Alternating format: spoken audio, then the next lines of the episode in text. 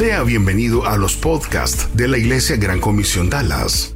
Esperamos que estos mensajes puedan ser de mucho beneficio para usted. Si desea más información, puede conectarse a igcdallas.org. igcdallas.org. Nos encantaría ponernos en contacto con usted. A continuación, le presentamos una conferencia más de la Iglesia Gran Comisión Dallas. Mensajes prácticos para su vida. Una iglesia diferente.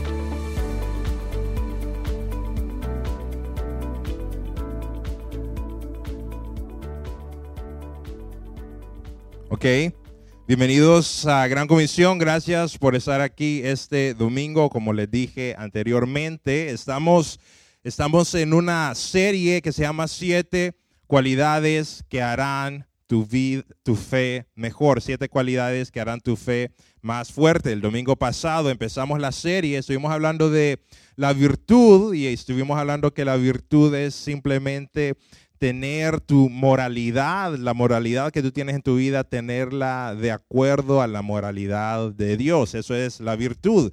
Y la forma en lo que la forma en la que le dice segunda de Pedro, que es el pasaje donde estamos basando toda esta serie, es que él dice que hay que agregarle cosas a nuestra fe. La, la imagen que da Pedro es de que nuestra fe es como un, es como un tazón eh, nos da Dios un tazón de fe y es nuestra responsabilidad agregarle cosas al tazón para ir haciendo como una receta para que sea no solamente una fe vacía, porque existe una fe vacía, sino que sea una buena fe. Entonces, esa es todo el, toda la serie. Hoy estamos, ah, eh, todo el mes, vamos a estar hablando de los diferentes ingredientes que uno le mete al tazón.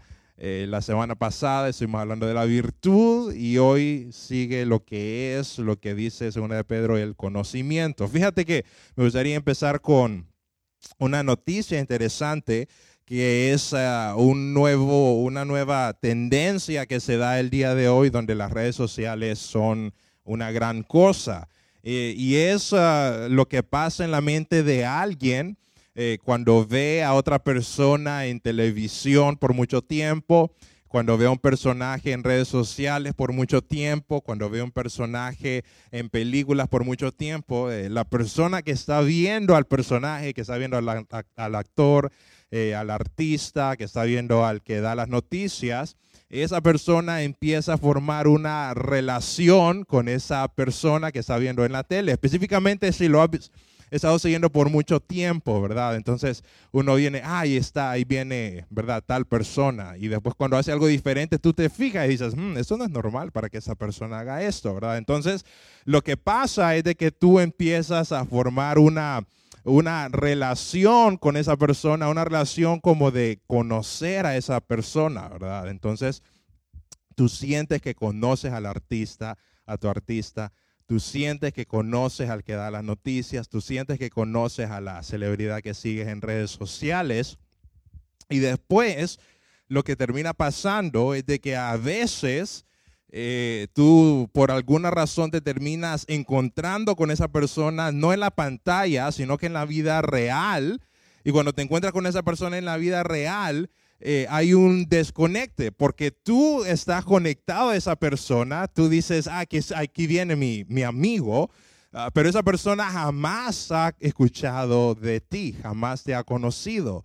Eh, eso hay un término que se llama en inglés uh, parasocial interaction o interacción parasocial. Ese es el término que se usa para ese tipo de relaciones. Cuando tú conoces mucho de una persona, pero esa persona no conoce nada de ti. Inclusive, eh, últimamente, hace como tres o cuatro años, salió un artículo de algunos YouTubers, gente que pone muchas cosas en YouTube, eh, que gente estaba interactuando con ellos de una forma que ellos los empezó a, los empezó, eh, a hacerse sentir incómodos porque las personas llegaban y les preguntaban por su familia, les preguntaban por su perro y los trataban como amigos y la eh, los youtubers obviamente nunca los habían conocido a ellos, no los conocían. Inclusive algunas personas llegaban a la casa de ellos tocando libremente como si fueran aleros. Como si fueran amigos. y los youtubers tuvieron que cambiar de ciudad o hacer todo lo que, lo que pasa. Pero ese, ese es el desconecte, ¿verdad?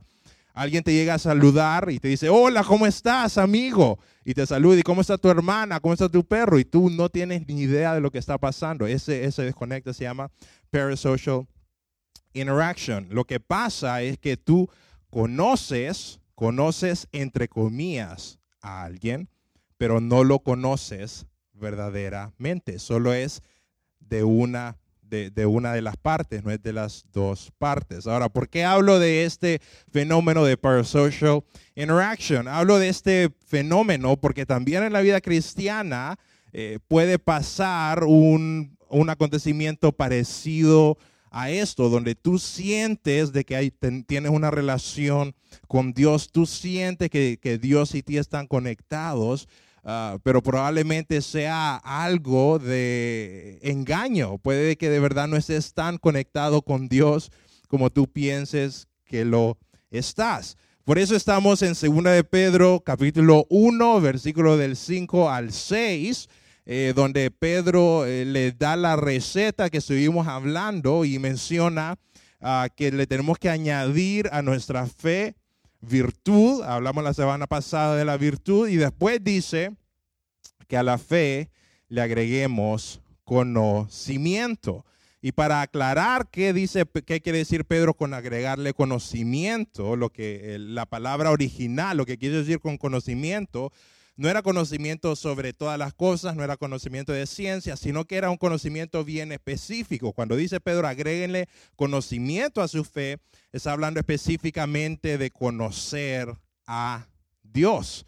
Dice que cuando ustedes le agreguen a su fe conocer a Dios, su fe va a ser una fe más fuerte.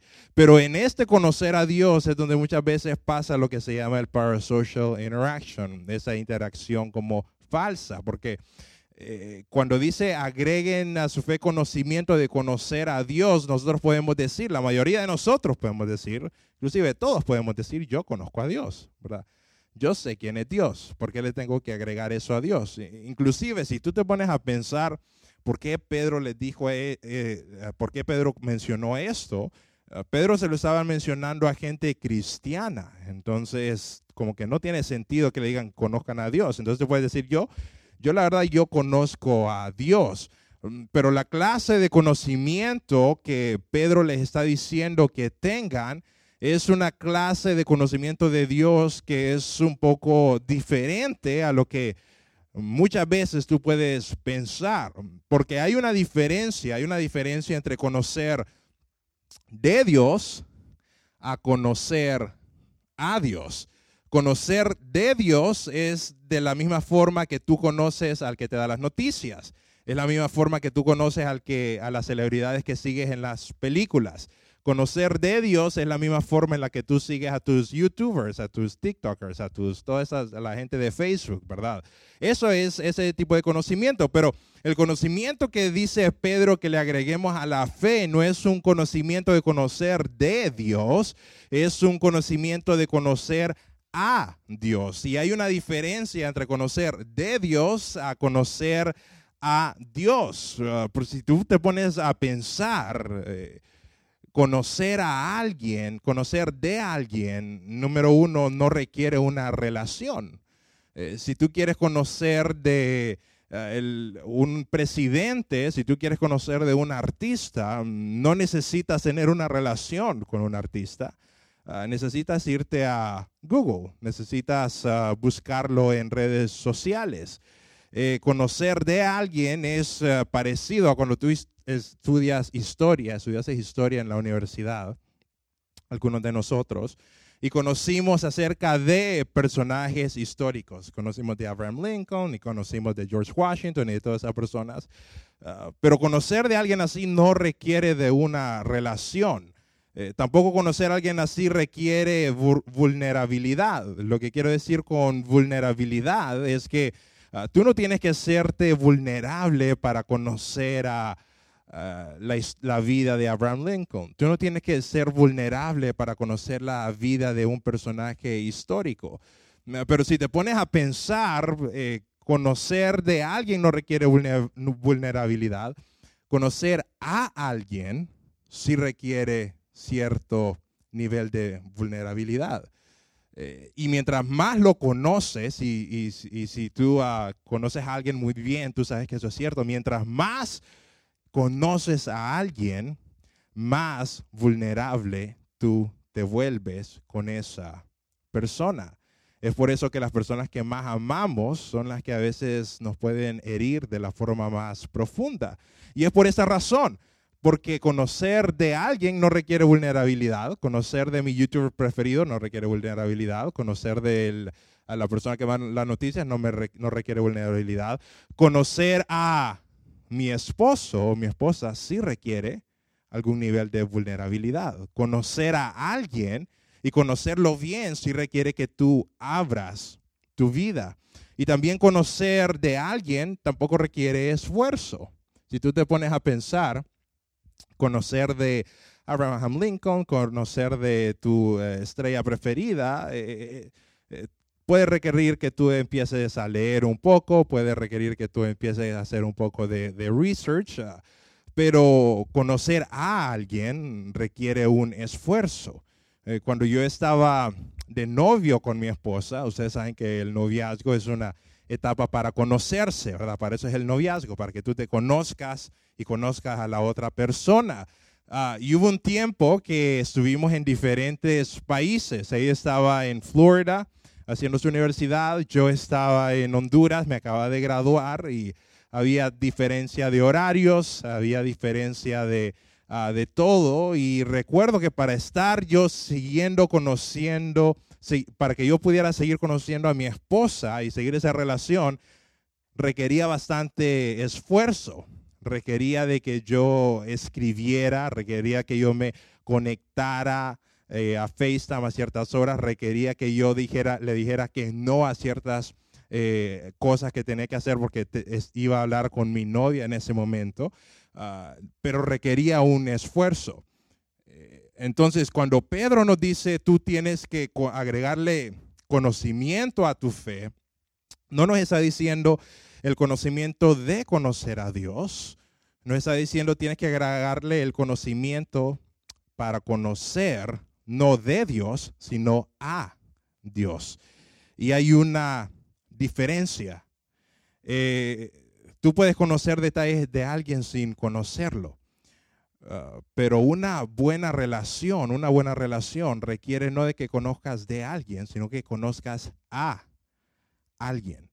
Fíjate que hay un verso en Mateo, eh, si estás un poco confundido en lo que te estoy diciendo, hay un verso en Mateo que explica perfectamente qué es lo que yo quiero decir. Es Jesús hablando, les hablando a sus discípulos. creo que es eh, parte del sermón del monte. Y dice este verso muy interesante, muy, muy interesante, pone atención.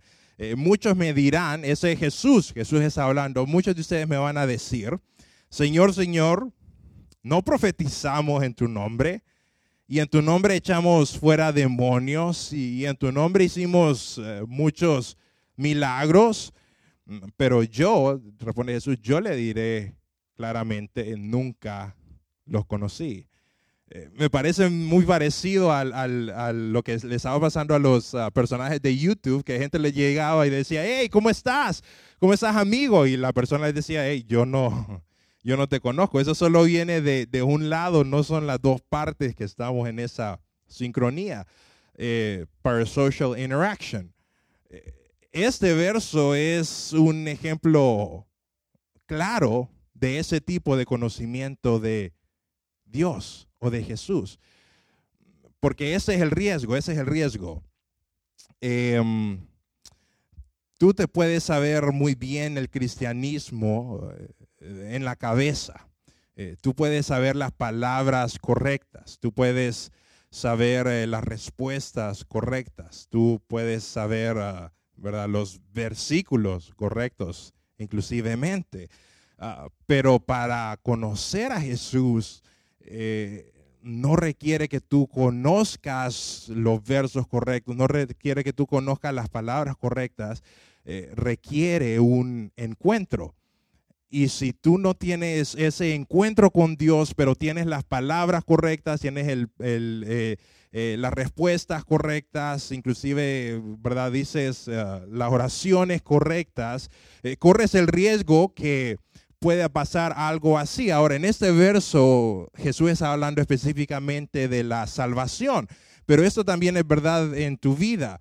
Eh, tú puedes creer que tú estás en una buena relación con Dios y decir, no, yo estoy en una buena relación con Dios, ah, pero puede que esté pasando algo parecido donde de tu parte tú te estás pensando, tenemos, estamos bien, Dios y yo estamos bien, ah, pero conoces de Dios y no conoces a Dios. Y ahí es riesgoso porque como les pasó a esas personas que Jesús les está diciendo, eso va a pasar, van a haber personas que van a decir, Dios, yo me sabía las respuestas correctas, yo sabía las palabras correctas, yo eh, sabía qué decir y tú me estás diciendo que no me conoces, tú me estás diciendo que, la relación no era de los dos lados. Eh, sí, puede llegar a pasar. Entonces, lo que resta de esta, de esta prédica, yo me quisiera enfocar en entender un poco eh, cómo nosotros pasamos de conocer de Dios a conocer a Dios. Porque conocer de Dios es, ah, es fácil. Puedes ir a la universidad, a una universidad teológica, ¿verdad? A, a DTS, Dallas Theological Seminary, sacar un curso de universidad y saber mucho de teología, graduarte y saber muchas cosas de Dios. Es, es, es hasta cierta manera fácil de hacer. yo fui a una universidad cristiana donde alguien podía sacar una, un, eh, un uh, degree de teología, ¿verdad? Y lastimosamente yo vi muchas personas que salían graduados de teología, eh, salían sabiendo muchas cosas. Uh, pero parecía, parecía que su, que su relación de Dios, si Dios le fuera a preguntar y si Dios se les apareciera y le dijeran, hey amigo, ¿cómo estás? Y Dios les hubiera dicho, hey amigo, hmm, eh, ¿quién sos? ¿verdad?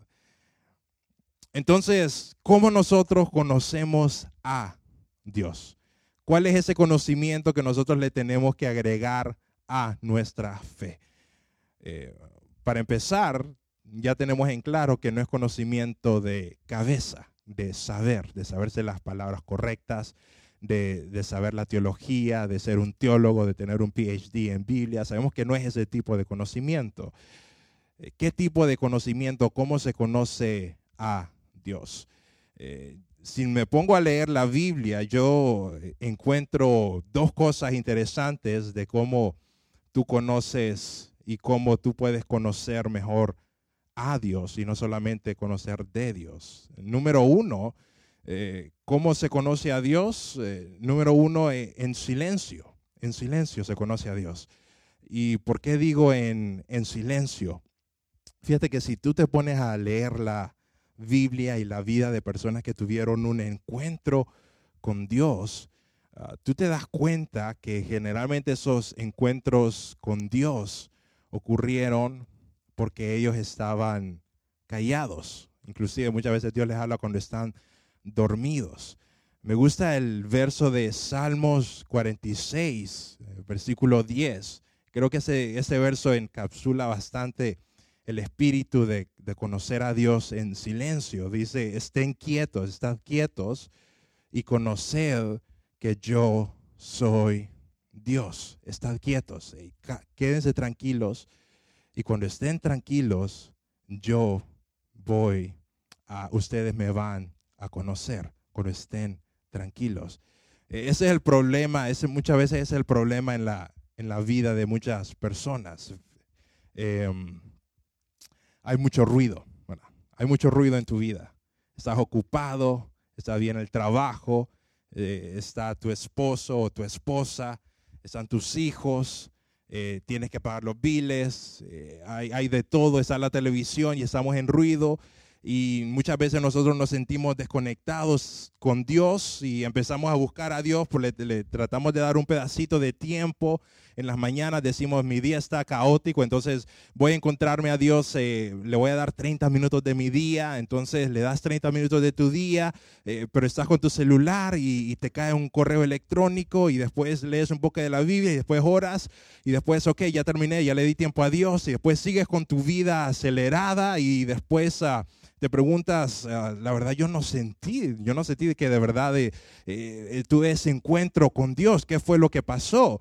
Eh, creo que muchas veces, muchas veces nosotros tenemos que hacer una pausa, una pausa real en nuestra vida. Fíjate que yo estaba escuchando una, estaba escuchando a Dave Ramsey. Dave Ramsey es alguien que da mucha ayuda de finanzas y es un cristiano. Recibí una llamada de Dave Ramsey y le dijeron, fíjate que no sé qué hacer con mi futuro, eh, eh, no sé qué hacer con mi carrera, tengo ese problema, no sé, no sé qué rumbo es el que tengo que tomar. Y Dave Ramsey, eh, interesantemente, ese fue el consejo que le digo. Lo que tú tienes que hacer, lo que tú tienes que hacer es tener una cita extendida y a solas y en silencio con Dios. Alquila un Airbnb. Te vas dos días sin celular, sin correos, con una Biblia. Te vas al Airbnb sin distracciones y le preguntas a Dios qué es lo que Él te quiere decir. Después Él dice, así fue como Él me dijo a mí, así fue como yo descubrí qué rumbo yo tenía que tomar. Me pareció muy interesante porque ¿cuándo fue la última vez? ¿Cuándo fue la última vez, y yo me incluyo en este número, cuándo fue la última vez que en medio de todo el caos tú dijiste voy a tomar una pausa extendida en silencio para escuchar a Dios? ¿Cuándo voy a tomar una pausa para escuchar a Dios? Em, la Madre Teresa, ¿verdad? La figura católica, eh, obviamente no compartimos la misma fe, pero ella dijo una frase muy interesante que me llamó la atención y lo que dijo ella es, Dios es amigo del silencio, Dios es amigo de la calma. Entonces, ¿cómo tú puedes llegar a conocer a Dios? Déjame decirte, una de las formas en las que tú puedes llegar a conocer a Dios no es en medio del caos y no es en medio del ruido, es en medio de el silencio y la calma. Y puedes tomar un pedazo de silencio todos, todos los días y que ese sea tu, tu horario de estar silencioso con Dios, pero creo que puedes ir más allá. Creo que puedes tomarte un fin de semana y prueba esto, tomarte un fin de semana, tomarte dos días del año y decir, estos dos días yo voy a estar en silencio con Dios, esperando que Él me hable. Yo creo que ese es un buen lugar para empezar a conocer mejor a Dios. Entonces, número uno, ¿cómo se conoce a Dios? Número uno, se conoce en silencio, se conoce en calma, se conoce en paz y ahí dejas que Dios te hable. Y número dos, ¿cómo se conoce a Dios? También se conoce a Dios en las pruebas. Fíjate que yo me pongo a leer la Biblia y veo que cuando Dios le habla a alguien, esa persona generalmente está tranquila y en silencio. Y otras veces están en pruebas. Me gusta el pasaje de Job.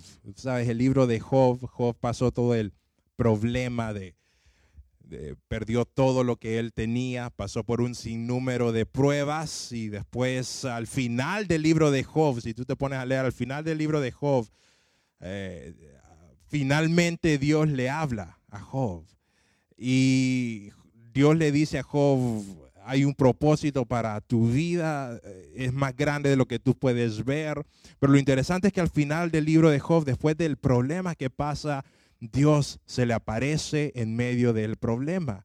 Y el libro de Job termina con esto. Job 42.5 es otro verso muy conocido. Dice esto, termina diciendo esto Job, de, de oídas eh, te había oído, eh, mas ahora mis ojos te ven. Básicamente, yo había escuchado de ti, ¿verdad? Yo había leído en la Biblia de ti. Yo me sabía las respuestas correctas. Eh, yo sabía las preguntas, yo, yo, sabía eh, las frases correctas que decir. Yo sabía de ti, yo te había oído, eh, pero ahora en medio del problema, en medio del problema es cuando finalmente te veo. En medio del problema es cuando finalmente yo te veo a ti. Pregunta, ¿tienes problemas tú? Sí, todos tenemos problemas, ¿verdad? Unos más grandes que otros.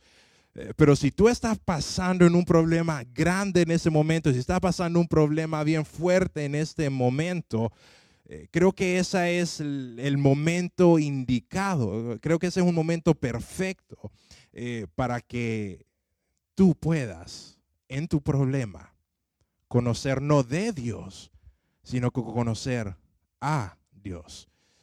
Muchas veces Dios usa problemas en nuestra vida para que nosotros lo podamos conocer, porque, para que nosotros lo podamos conocer a Él de mejor manera. Y es, va mucho más allá de yo tener una relación que yo creo que estoy bien con Dios. Eh, si tú eh, conoces a Dios y lo conoces en silencio y lo conoces eh, en las pruebas, eh, ese conocimiento de Dios que tú adquieres es más real y es el conocimiento que si tú le agregas ese conocimiento de Dios a tu fe, tu fe va a ser una fe saludable. ¿Sabes por qué? Porque solo cuando conoces a alguien es que puedes confiar en él. No puedes confiar en alguien si no lo conoces.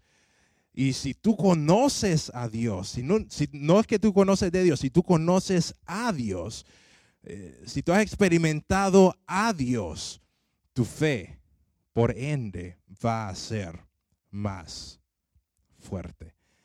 Entonces, agrégale ese tipo de conocimiento de Dios. Procura en silencio y en los problemas usar esas circunstancias no para conocer de Dios, porque todos conocemos de Dios, para conocer a Dios, experimentar a Dios. Y cuando tú te encuentras con Dios, cuando tú lo experimentas, ahí es cuando de verdad tu vida es diferente. Ahí es de verdad cuando tu vida cambia. No me gustaría terminar esta, eh, este mensaje sin, sin mencionar eh, que para conocer a Dios, primero tú te tienes que encontrar con Dios, ¿no? Primero tienes que tener un encuentro con Dios. Eh, y ese encuentro con Dios, y tú dices, ok, yo quiero conocer a Dios, pero no sé si tengo un encuentro con Dios. Ese, ese encuentro con Dios no había nada que tú podías hacer para encontrarte con Dios. Lo único que podías hacer era sufrir las consecuencias de tu pecado. Pero Dios, en su grandeza, dijo, yo me voy a encontrar con esa persona. Y la forma como me voy a encontrar con esa persona es por medio de mi Hijo.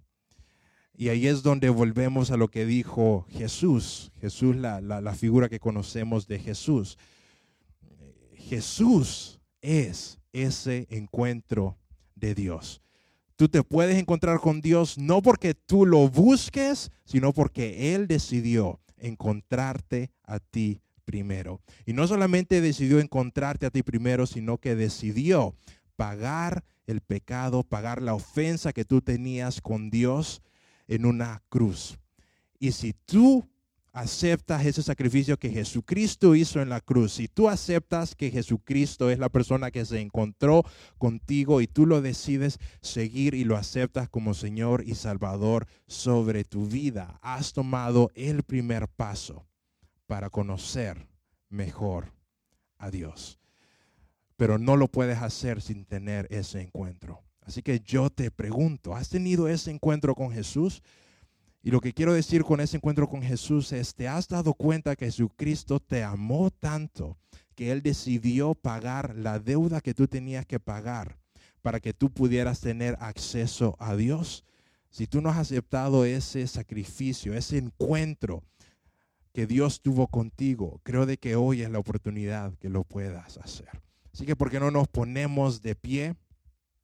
Nos vamos a poner de pie y vamos a terminar esta reunión eh, pidiéndole a Dios que nosotros podamos seguir, podamos seguir conociéndole a Él. Y si no lo conocemos a Él, que podamos tomar ese primer paso para estar conectados con Él. Así que oremos, gracias Padre, gracias Señor, porque tú me amaste, gracias Padre, porque tú te acercaste a mí, gracias porque yo era incapaz de acercarme a ti, tú tomaste ese primer paso para que yo, Señor, pudiera tener un encuentro cercano con Dios.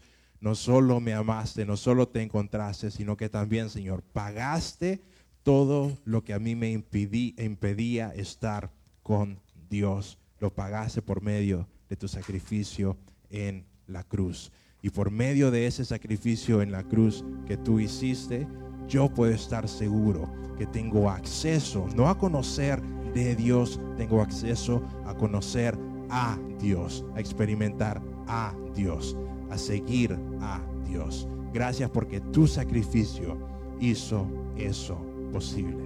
Gracias porque tu amor, el inmenso amor que tuviste conmigo, es lo que tú usaste, Señor, para que yo pudiera tener esperanza y estar seguro que yo soy aceptado como tu hijo. Acepto ese regalo, acepto ese sacrificio, Padre. Acepto esa fe que tú me quieres otorgar.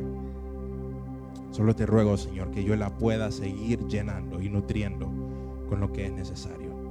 En tu nombre oramos, Padre.